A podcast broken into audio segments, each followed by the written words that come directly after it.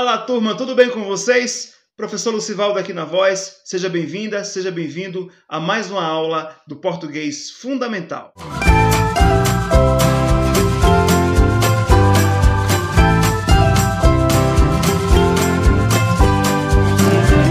Se você é novo por aqui, aproveita, já se inscreve e ativa o sininho para não perder nenhum vídeo. Lembrando que o Português Fundamental também está disponível nas principais plataformas de podcast e você aproveita, segue a gente lá também. Nesta aula, daremos início ao estudo da estrutura, formação e classificação das palavras. Falaremos, portanto, da morfologia, um importante pré-requisito para que nós possamos compreender mais adiante como são construídas e organizadas as frases e como essas frases se organizam dentro do discurso. Até porque, como nós já vimos anteriormente, as frases são formadas por palavras. Esta, na verdade, será uma aula introdutória, onde falaremos apenas da estrutura das palavras. Mais adiante, teremos uma série de aulas onde trataremos da formação e da classificação das palavras. Então vamos lá. A morfologia, como dissemos no início dessa aula, é a parte da gramática que trata da estrutura, formação e classificação das palavras. De modo que quando eu falo de substantivo, adjetivo, numeral, pronome, eu estou falando de classes de palavras. Mas quando eu falo de radical, desinência, afixos, vogal temática, aí eu estou me referindo à estrutura, ou seja, às partes que formam uma palavra. As palavras são formadas por pequenas partes que chamamos de morfemas. Os morfemas são as unidades mínimas dotadas de significado em uma palavra. Vejamos no exemplo: gatinhas. A palavra gatinhas é formada por quatro morfemas: gat, INH, A e S. Vejamos como esses morfemas atribuem sentido à palavra. O primeiro morfema é a base do significado. Ele é que traz a ideia contida na palavra. O segundo, ele vai indicar o grau, né? No caso aqui, ele está indicando que a palavra está no diminutivo. A letra A, nesta palavra, vai indicar o gênero, no caso aqui, a feminina. Se fosse um O, seria masculino, seria gatinho. Também poderíamos ter, é, aqui em vez de INH, poderia ser gatona, né? é, gatão, mas no caso aqui a palavra está no diminutivo feminino. E o S nos dá a indicação de número, ou seja, é mais de uma gata, né? gatinhas. Então veja que cada parte dessa palavra ela modifica, né? ela atribui significado.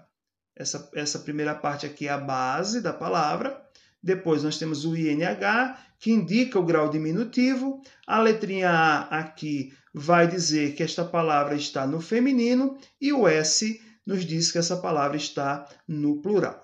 Agora que sabemos de que modo os morfemas atribuem e modificam o sentido das palavras, falaremos sobre alguns morfemas importantes. O primeiro que nós iremos conhecer é o radical ou raiz. Radical ou raiz é a parte mais importante de uma palavra.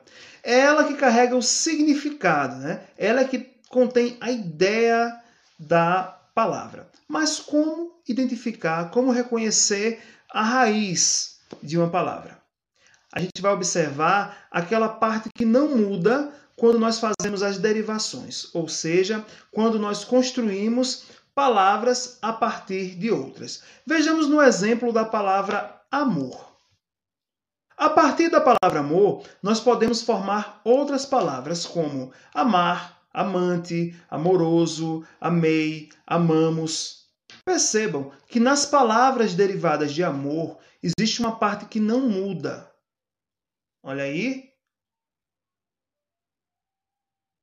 É exatamente essa partezinha que está destacada de verde aqui, no caso, que nós chamamos de raiz ou radical. Perceba que aqui das seis palavras que nós formamos a partir de amor, no caso cinco, né? Porque amor é, é, no caso, a palavra que deu origem às demais, percebam que a, essa partícula AM ela não muda, ela permanece enquanto o restante das palavras se altera.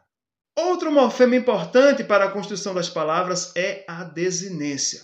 Como nós estudaremos mais adiante, algumas palavras são variáveis, isto é, elas sofrem alteração em sua forma, de modo que nós possamos identificar se essa palavra está no plural, se está no singular, se está no masculino ou se está no feminino, por exemplo. As desinências podem ser nominais, que se juntam a palavras variáveis, nos dando indicação de gênero. No caso, olha aqui, menino, menina. Vejam que a única parte que muda aqui nessas duas palavras é o O e o A. Né? A letrinha no final, que nos dá a indicação de gênero. No caso aqui, masculino, menino, feminino, menina. As desinências também podem nos dar indicação de número. Olha aqui, o S no final da palavra nos indica que estas palavras estão aqui no plural, igual ao exemplo que nós vimos ah, no início desse, dessa apresentação. Né? No caso de gatinhas. No caso aqui, se tivesse sem o S, nós teríamos a palavra no singular. Então, a desinência nominal, aqui, gênero, o O e o A nos dá indicação de gênero, e o S aqui nos dá indicação de número.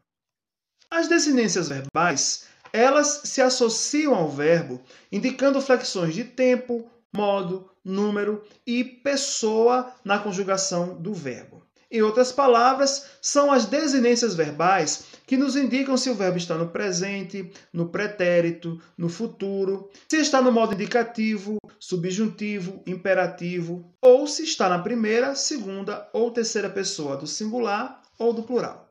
Vejamos o seguinte exemplo com o verbo amar. Amamos.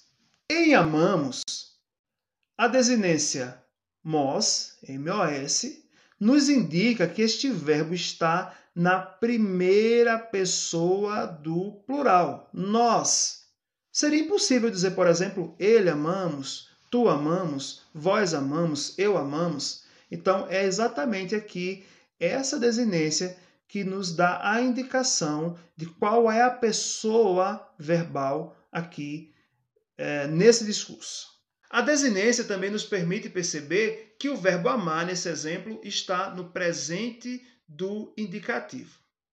Agora, observem bem. Notaram que tem uma parte dessa palavra que não foi analisada? Vejamos. Sabemos que na palavra amamos, o AM é o radical, a raiz, como nós já vimos aqui anteriormente. Mos é a desinência verbal, que nos, nos dá a indicação aqui do modo, do tempo e da pessoa verbal. E essa letrinha aqui no meio? Essa letrinha aí é a chamada vogal temática. A vogal temática, ela aparece logo após a raiz e antes da desinência das palavras. No caso dos verbos, é a vogal temática que irá indicar se o verbo está na primeira, segunda ou terceira conjugação. Vale lembrar que os verbos da primeira conjugação são aqueles terminados em AR, segunda conjugação, os terminados em ER e na terceira conjugação, os verbos terminados em IR. Olha aqui. Veja, nós temos aqui três verbos, um na primeira conjugação, terminado em AR, um na segunda conjugação, terminado em ER, e o outro na terceira conjugação, terminado em IR. Então, cantar, comer, subir. Perceba que todos esses verbos, né, antes da desinência, aqui no caso do R, que nos dá a indicação do infinitivo, né? e logo após a raiz das palavras, cant, ar, com, er, sub, ir, nós temos aqui a vogal temática. No caso aqui, A, E e I. Veja que o A, com a desinência de infinitivo, nos indica aqui que o verbo está na primeira conjugação.